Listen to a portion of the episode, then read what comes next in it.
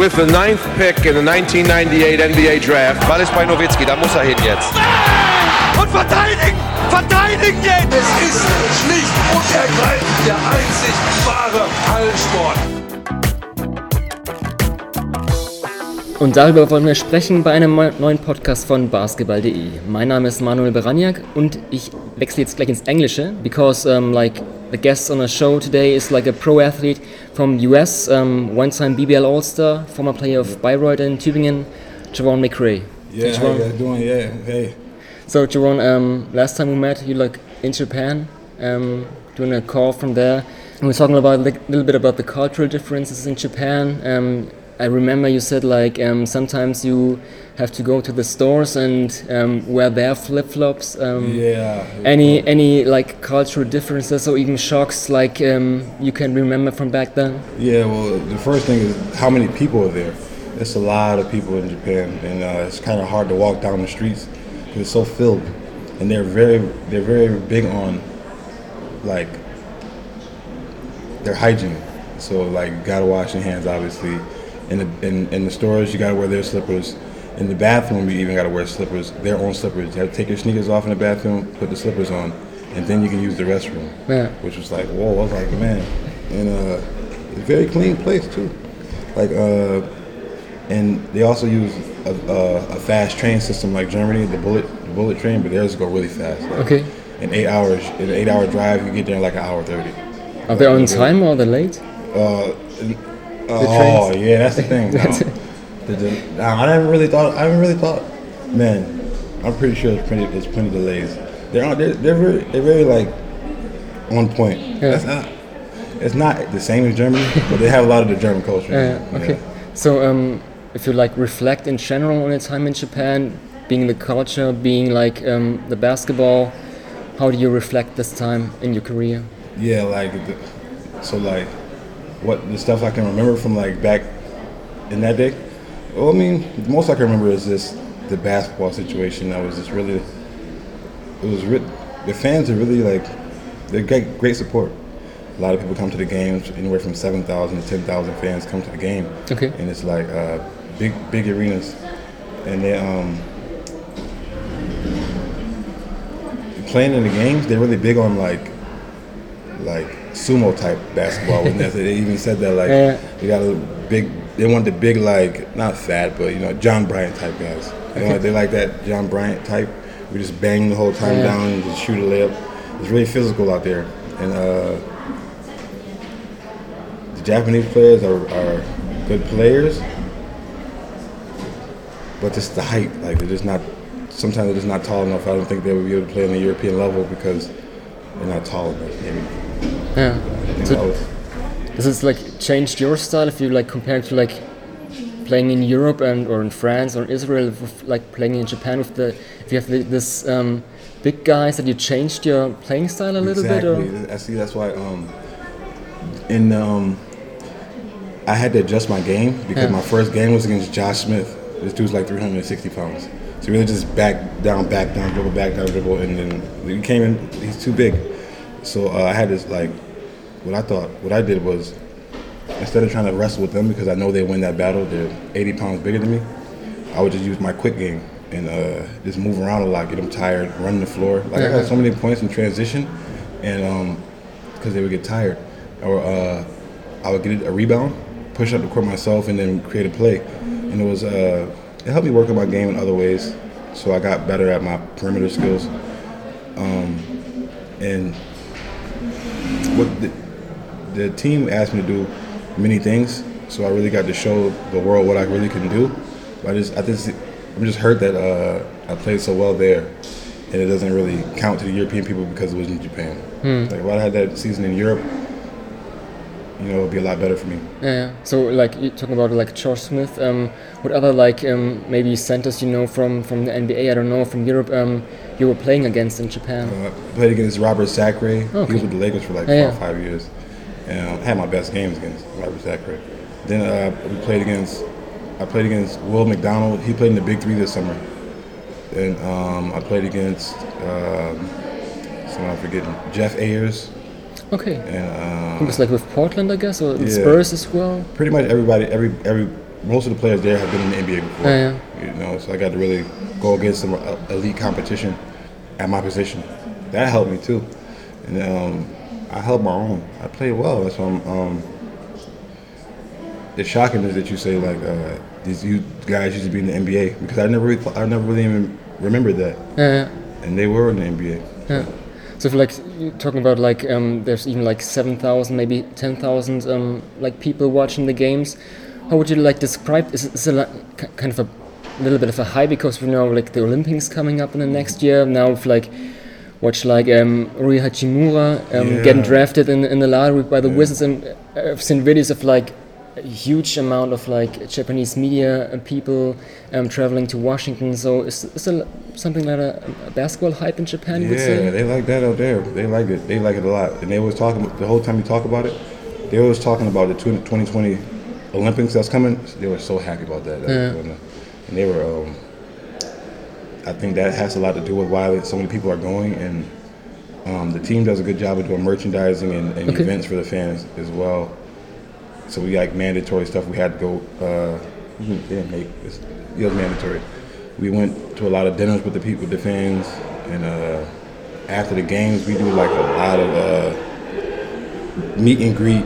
Like I had like two, three, two or three different types of meet and greets Okay. after a game every time. Like I would have to go to this room with the fans that just in there, and we had to hang out with them in there for like 20, 30 minutes. Then we had to go and sign autographs for like 20, 30, and then we had to go take uh, pictures Okay. too.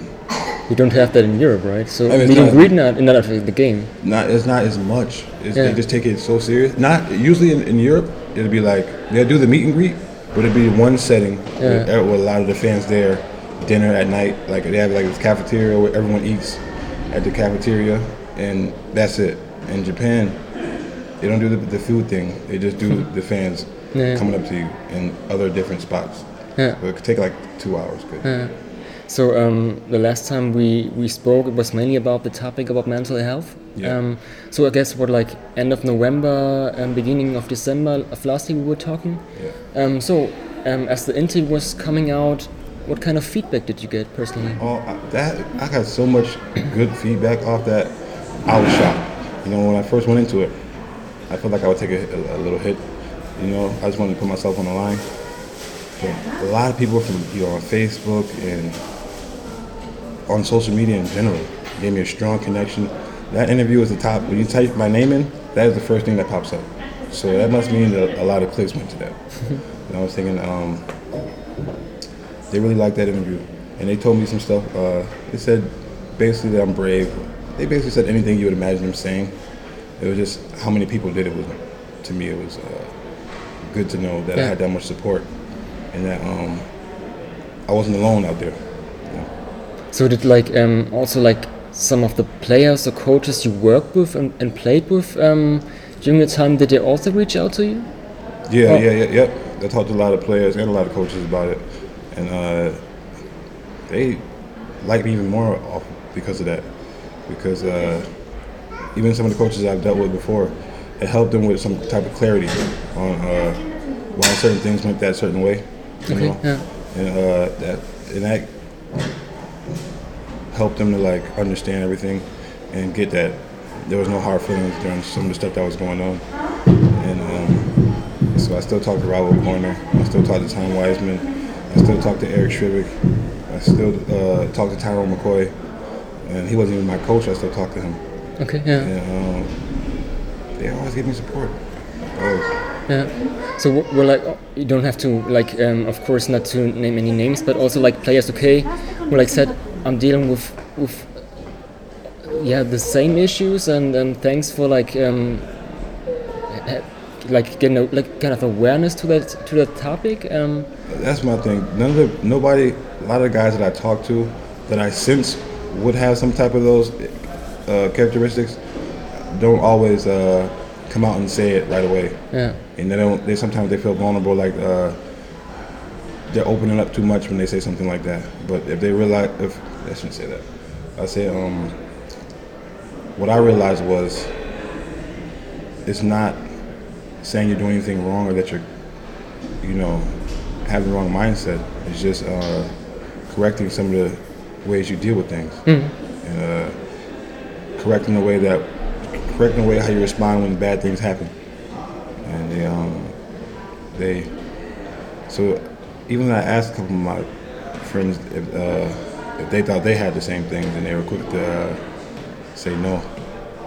Um, but some of the people that, yeah, some of my people, some of the my um, friends even told me that I was lying. Not Okay. lying, but they just didn't believe that Yeah, I. Um, like blowing out of proportion or yeah, just like uh, it's too. They don't. They never seen anything that I was doing as, you know. They didn't. They couldn't catch, catch the characteristics. yeah. So uh, they thought I, they didn't think it was true. Yeah. So um, but you in general like did get positive feedback, or were like um, as I said, like maybe some voices who said like, okay, um, we as overseas players, we all go through like um, some tough times. Um, this is you blown out of proportion. Did you like get this kind of feedback as well from from players? Uh, bad, uh, bad, bad criticism. Um, I mean, not not bad, but maybe like um, the, the, the, thing like okay, um, going through bad times. Um, we all do that as, as, as overseas players. Maybe there some voices who would like say, okay, this is maybe getting blown out of proportion. Maybe I don't know if, if there are some some voices who said like that. oh, I didn't, I didn't hear anybody. Okay, yeah. I didn't hear anyone. I'm trying to think of if I heard someone. I'm trying. I, there there hasn't been anyone that said I was born out of proportion. Yeah. But I'm pretty sure there was somebody that uh, thought that, and it also could be somebody that um, thought that um, it was.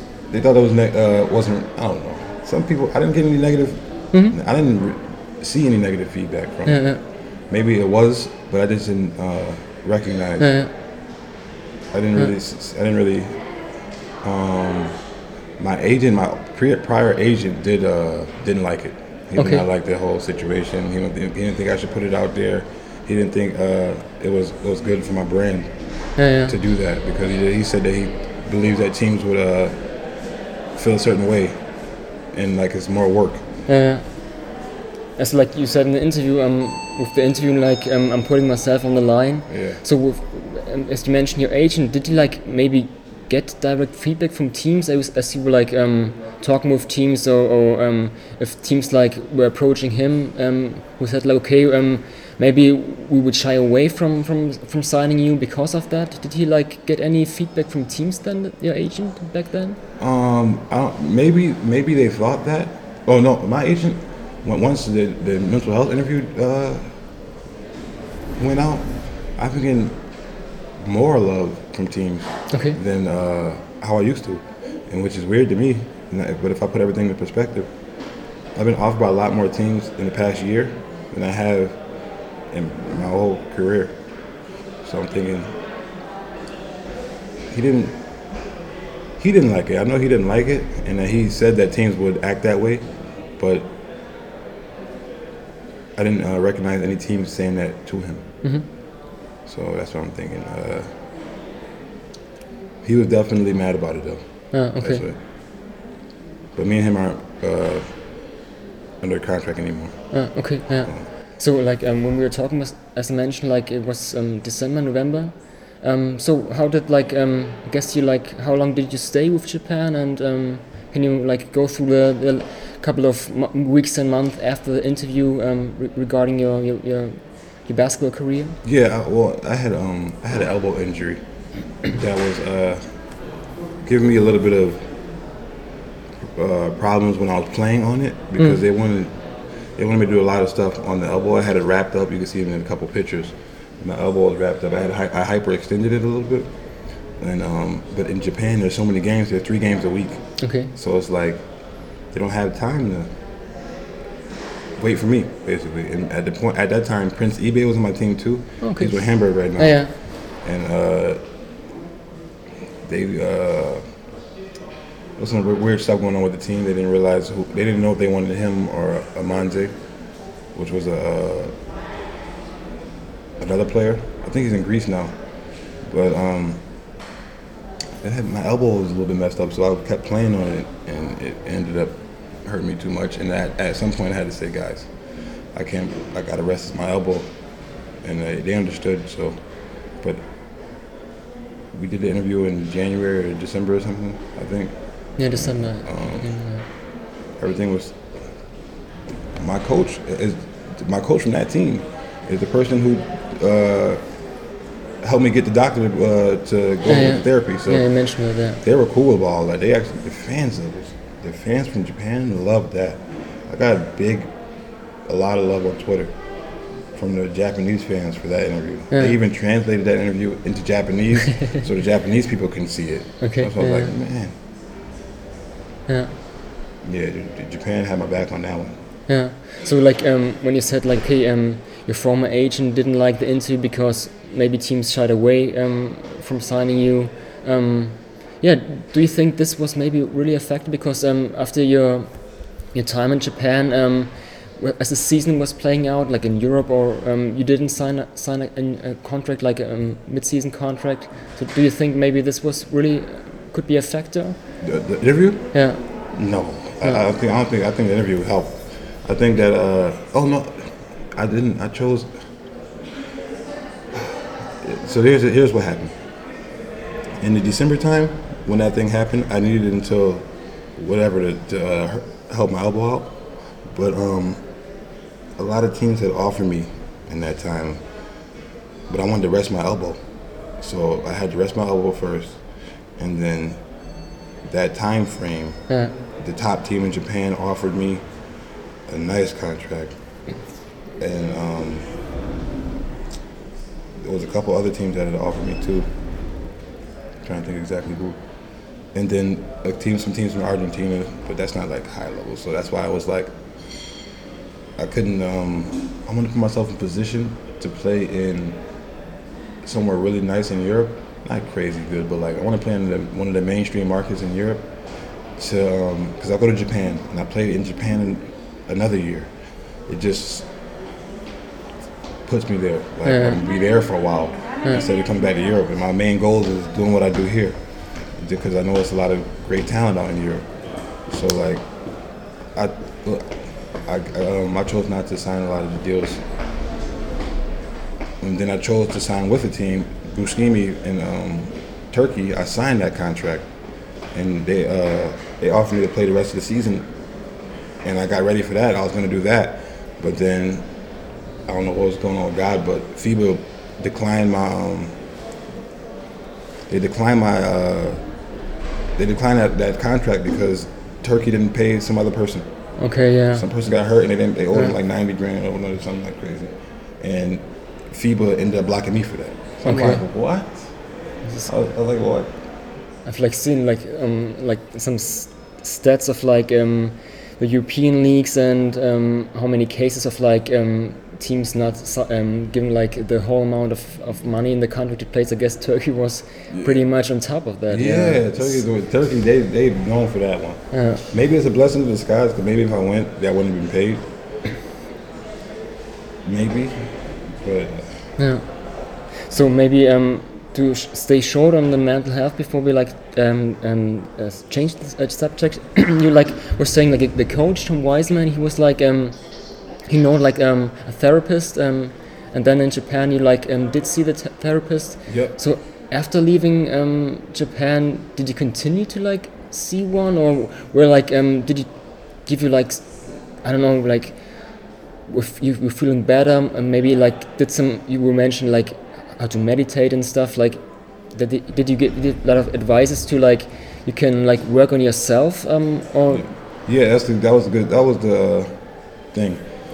In Japan, I was seeing a therapist regularly. Every every uh, two weeks, I would go see a therapist.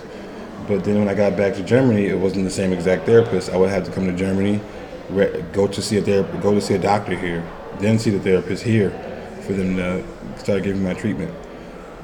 But uh, so I had to end up came, coming back here, and I I just got an online uh, therapist where I could talk to him, call him, text, and we could talk, you know, easily, like um, a direct connection, or whenever I needed help. So that was what I've been doing since, just talking to the therapist, text, call, okay and uh, if I if I need to talk to him, a little bit better, but it's really a lot of money, but you know, it is what it is. Yeah. So um, I guess like we're leaving Japan in March, and um, then with, with the contract um, not getting in, in Turkey, you were like um, yeah unsigned and um, I guess working out by yourself. Or how did you like um, use this time being not signed but still like getting in shape um, on your own? How does yeah this this workout? Um, how do you like work on your own by? Um, Yeah, it wasn't it wasn't an easy process. I ended up um, it was it was wasn't easy. I mean, I had so much. I had a lot of money in my pocket. That was basically the only like thing that was easy about not being signed. But the fact that I used that, I just really just worked on my game. Crazy. Like I, I've done because I haven't got to the point I wanted to get to in my career yet. So I'm, I was very motivated to do that this season. And then uh, I ended up. I was running hills. I used to run up. I was running up the hills two balls, like for an hour, two hours sometimes. I used to condition for like two hours in the fields. Like one time, I even burst out crying just because how how uh, how mad I was about some stuff that I wanted to you know conquer in life in basketball. So I used that like fuel to like train unbelievably hard. I rode like I used to. I was riding a bike like 26 miles into the Frankfurt from where I'm from, where I live at, just for the conditioning and ride the bike out there. Ride Yeah. home. I'll ride to the Frankfurt facility and go work out there with the Skyliners, and then ride my bike right back home. And it was like uh, I just knew I wanted to get myself ready for everything. I was running. in- I was doing bas- uh, running drills in the soccer field with the basketball, dribbling in the soccer field, and uh, I've done literally everything. Yeah. Went to the back of the trails, cause I live by the woods. I was doing like ball handling, just, chopping up my ball handling Yeah. on the walkway in the, in the, in Okay. the street in the forest. And then, uh, and if I couldn't get into the gym with the Skyliners, I would even go outside in my kids' room and shoot with, and shoot all the shots over there. Even Yeah. when people there, even when people was there and wanted to shoot in the court with me, I was still just focusing and just shoot the shots I had to shoot. And I shoot like I shot a thousand shots a day. So with the Skyliners, I mean, you, you like didn't play for the Skyliners. You like, as I mentioned, played in, in, with Bayreuth in, in Tübingen. So how does like this? How, is there connection with some from some staff, you know, some coaches, or how was this connection? Right, that's the thing. I I was just cool. I got, I just really got cool with the with the, the people at at uh, Frankfurt. Got really cool with them, and um, then I, they allowed me to just go in there and just work out what I needed to. And for it was like for a three week period, I got to like really work out with them, and uh, it was nice. It was really nice. They got a really nice facility there. Yeah. The staff is great. They show a lot of support. They show love. They just let you do what you want to do. Polite. They're also not trying to do too much with interaction and all that. So it's like, it was good. Mean, it was good. It was nice. Uh, what else I wanted to say about that whole thing? Like, did you like um, when when being in Frankfurt in their facility, were you, like working out by yourself, or did you maybe get a chance to like work with some of the trainers and coaches, or I don't know if like in the off season if some of the players are still there? How does this um, this workout in their facility um, played out ex exactly? Yeah, un- unfortunately, when I was there, it was only the Pro B guys there. Okay, yeah. So the, none of the guys from the team were there. I seen Akeem Vargas make once. Maybe I seen uh, the Z the Z dude from um ah, he's like Garai Zeeb, like he's playing Braunschweig right now. yeah yeah, yeah, yeah exactly. I seen him Okay. once, and uh, So this was during off season, I guess. Yeah. Because like they didn't make the playoffs and uh, were like, um, okay, yeah, so then uh, Z um I ended up working out with a lot of the Pro B guys. I got Yeah. cool with the Pro B dudes. I don't know. They were the only guys there because Yeah, they still had to stay sure. there for the thing. So I Yeah. seen them. I worked out with them, all of them. I worked out with all of those dudes. And they, we did some some tough drills. yeah. So we're like, um, we're like thinking, okay, maybe um, during the the month I'm not signed, um, maybe I go back to the states. I don't know if like, you know, of course. Most of the um, pro athletes from the U.S. like during off-season summer, they go back to like the states. Um, I don't know if there's maybe could be the poss- possibility for you to like I don't know, with some trainers or guys you know from high school or college to work out with them. What were you thinking about that possibility to go back to the states? Yeah, I was I wanted to go back to the states. I wanted to go back to school, uh, Buffalo or, or Rochester badly, but I um, I think the difference with me and a lot of other people from um, America is like I have a son here. My son is German, so it's like, man, if I'm leaving, going back home, and I'm not being near my son, it's like, why would I do that? I was Yeah. thinking like, I was thinking, putting the pros and cons. What I could be doing back in America would be like working out and hanging out with friends. But I'm like, I'd rather use that time that time to hang out with my son this time because uh, it's hard to be away from. It's tough. Uh, it's tough Yeah. because uh, you want to see him grow, you want to see him develop. And if I'm not playing basketball, why would I leave? Yeah. So um, you know, with, like with not being signed um several months, um, what's like the most challenging part to like work out on your own to get like the discipline? Okay, um, maybe you you put a a plan to like okay, I want to do this this day and stuff, or like maybe also mentally to like okay, I'm I'm waiting for the call from my agent. Maybe that's there's a team. What- is most challenging during that time? uh, it was. Um, I would say, was, well, putting the work in wasn't challenging. I, got to like put it, put in perspective. Like, like I got, I got a, lot, a lot of live play with the uh, army team. I used to go to the army base and play at the army base with with those guys. Okay. Physical dudes. That was uh, cool. Yeah. That was uh, it was fun to do that. Then with the whole me not with the agents and the calls, I was getting a phone. I was nervous about it. I was. I, I wanted to really wanted to be on a, a club and, and uh, help. I really did. But I, uh, I would get a call every day about you know some some type of something. Uh, there'd be like a situation with a team, and then you know. But I. Uh, my me and my management team looked at the, the offers that I was uh, receiving, and um, every time we decided, I didn't we didn't see a path for me doing that that what they wanted me to do, and then succeeding afterwards. There was a lot of situations that I've been in before, and I'm seeing like, okay, if I've been in a situation before and it didn't go right, I gotta be smart about doing the same thing again, you know. And uh, I got many offers but it was me, my, my, me and my management team just just ended on deciding that we couldn't do it. Whether it may have been money, you know, uh, country, uh, situation, every little thing that there's always something about the situation, the, the, the offer that was just Yeah. wasn't conducive to me succeeding. I want to win. I want to. Um, I want to be able to help the team. I don't want to just be on the team. I don't want to just be uh, doing really good and losing either. So I'm just like, I want to be able to make an impact and, and win these games.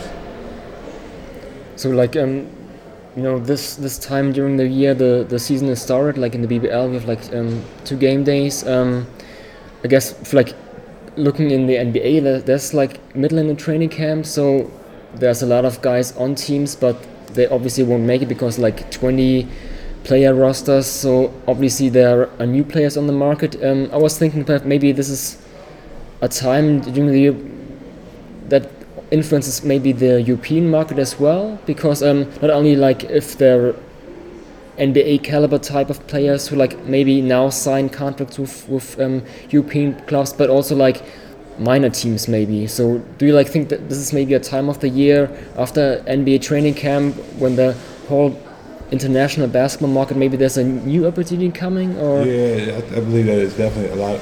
That's what my agent was saying too. We actually decided to wait a little bit because we got some some decent offers in August and September, but we know October is when teams start making changes. November, October, November, and December. That's when the teams make the most changes. Yeah. They we really know that market is coming because they got the games going on. You know, some people, everybody gonna lose. There's gonna be some people that's at the bottom of the league, and there's gonna be some people at the top of the league. Those teams, it's gonna be somebody making a change that they don't like something.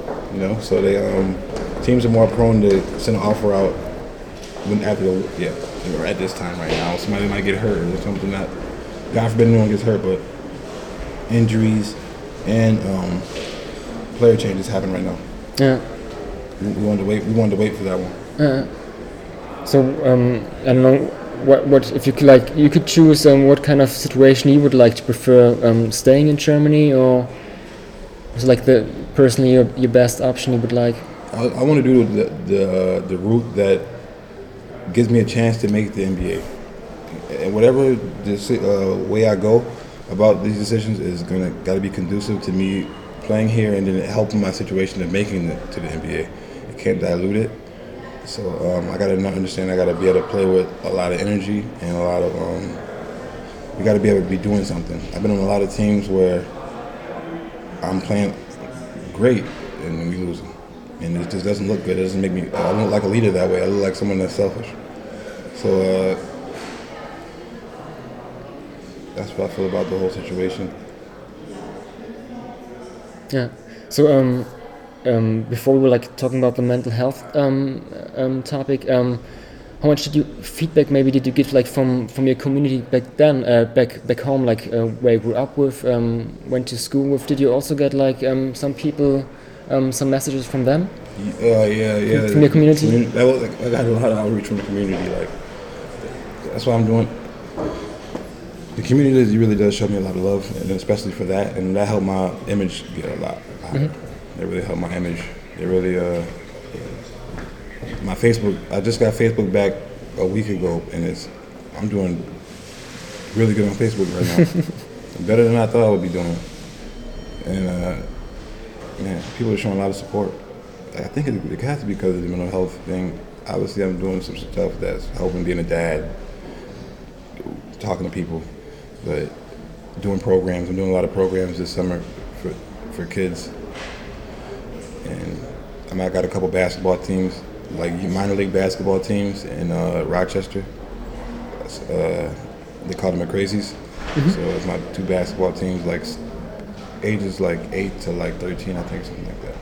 okay I got another one in Rochester and another one in, in Lyons. So I got four teams all together with this youth. Because I know that when they get older, you know, they're gonna remember they played on my team, and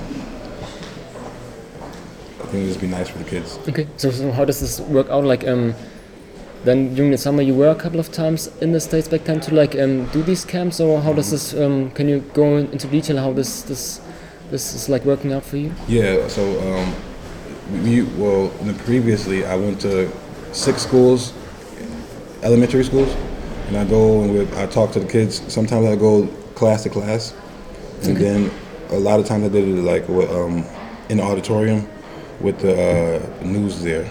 They would the news station would come, and they uh, I give a speech to the kids about you know don't do this, don't do that, think about this, respect your teachers, and blah. And uh, so they like they uh, used to like that. I did a couple basketball camps. In the summertime, I would go obviously a week a week camp, and for like eight to four or something like that. And you know normally people people would charge the kids like 150 or something like that to go. I charge the kids 10 bucks, and then like the last 20 kids I let it come in free. So then I had a big, lot of kids there, and that was good. Just, yeah, 10 bucks. I didn't want to. I don't want to take the money from you. I just want you guys to, you know, come in and let's do, let's do what we do. Yeah. Wegmans, a couple of grocery stores sponsored me, so then we end up having like catering food to the kids too. Okay. So that was help instead of buying all that food. So they gave me the free food. Just we had to hang their banners up, you know, so like that. Yeah. Nice. So like, uh, if you like doing this this kind of work, is maybe, I don't know, um, you could like imagine like um, doing in future or Yeah, that's what I'm doing doing right now. I'm talking to the mayor of my high school city, Newark. I'm talking to Newark mayor, and we're trying. We're developing some programs, you know, for the kids in the summertime. Some of this, and but we're not going to go just. It's going to be summer school, but we're going to go and teach them things like taxes and how to, you know, do business, how to, uh, all that stuff that, that schools don't teach Yeah, as yeah. much. Like we don't want to do all the math, math, all that stuff, but we're going to teach them like the basics of life, so that will start doing some things for the community. Yeah. So um, you know, initial initial point we like talking um, for the first time was the mental health um, topic. Do you think maybe with your experience being a pro athlete and with, with speaking out, maybe this is also like some kind of topic you could like, um, yeah, teach out to some. Exactly. That's what I was. Yeah, I was going to. I'm glad you reminded me. that's one another one of the things that we're going to do too. Because I know we know a lot of people not going to just open up, so we're going to just give classes to people and try and steer them in that direction where people just come and just vent because that's always good too. Some people got to let out all the stuff they're going through, their frustrations, and we're going to de- definitely develop a class like that. It's also going to be another class for athletes that um, overseas athletes, or just athletes in general, the the, the, the do's and don'ts of this field, because you can get yourself in some big trouble uh, not knowing what the basics of this stuff. Yeah. So, um, Javon, um, anything else you want to talk about? Like maybe um, what you doing like in, in the community back then? Um, anything on your mind? Yeah, right now, uh, working out every day.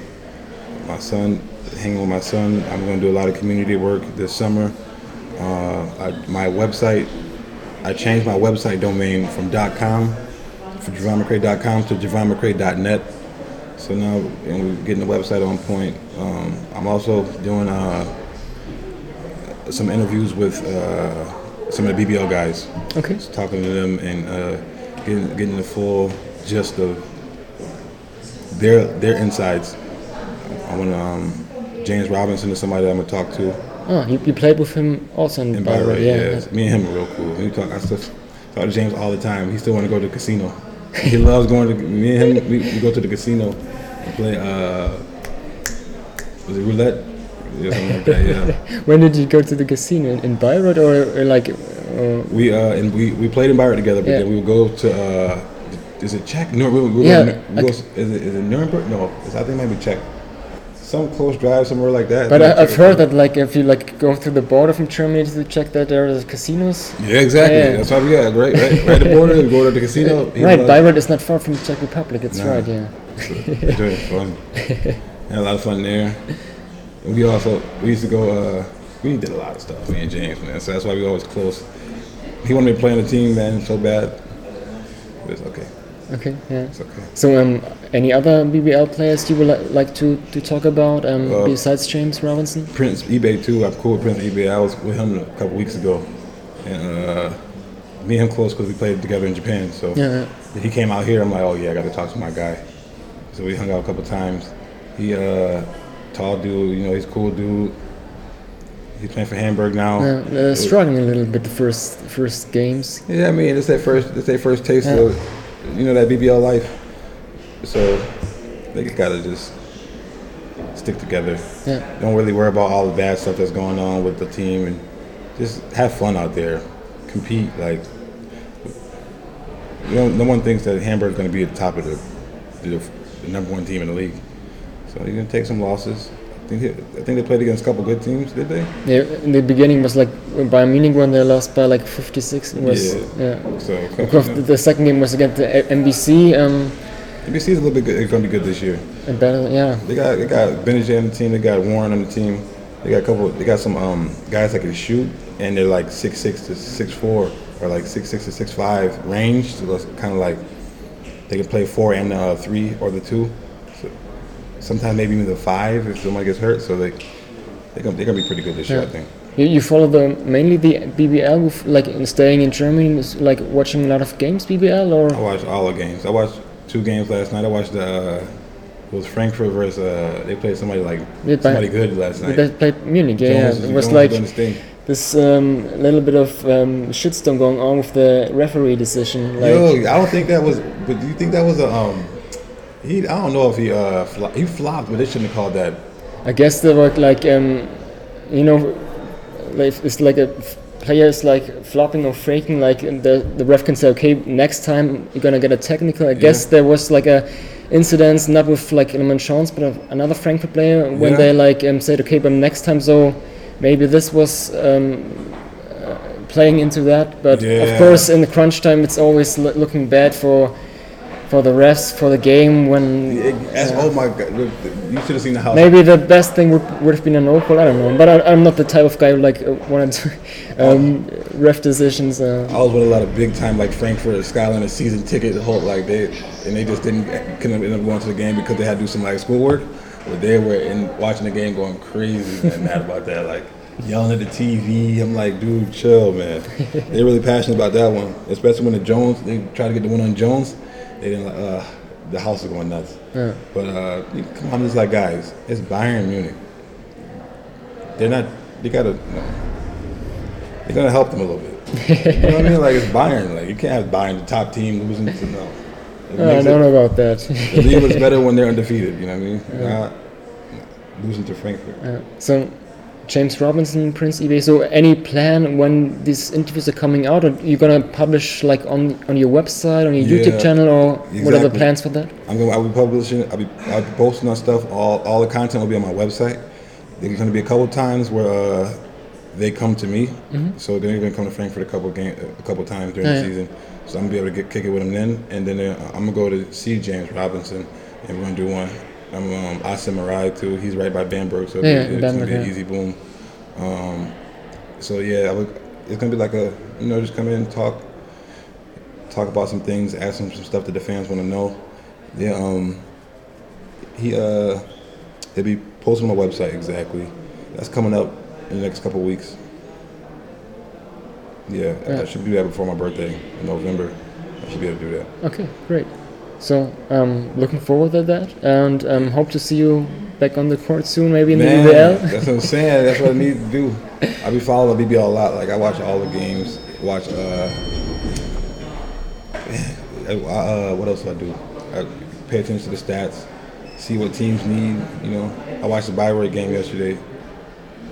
Did they play? I think they played somebody recently this weekend.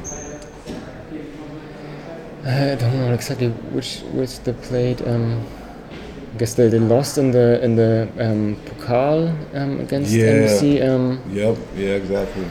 Then Crailsheim beat them yesterday. I didn't think that. oh yeah, like, yeah, yeah. That's not good. I was remembering Sebastian Herrera having a career high. It's like a Yeah. young. yeah, maybe. Yeah, it's a little bit tough start for Bayreuth, but um, They need some. They need a physical presence in there. They need somebody that can because they people getting right to the rim, scoring easy down there. You know, a couple times we were going to get easy layups, like nobody even trying to block the shot type. yeah. Just needed somebody that's physical, somebody that could place it. Yeah. Who knows? You know? Who knows? so, um, thanks, Stefan, for your time, and yeah, hope to see you soon on, on the court. Appreciate it, my man. Hey, good talking to you.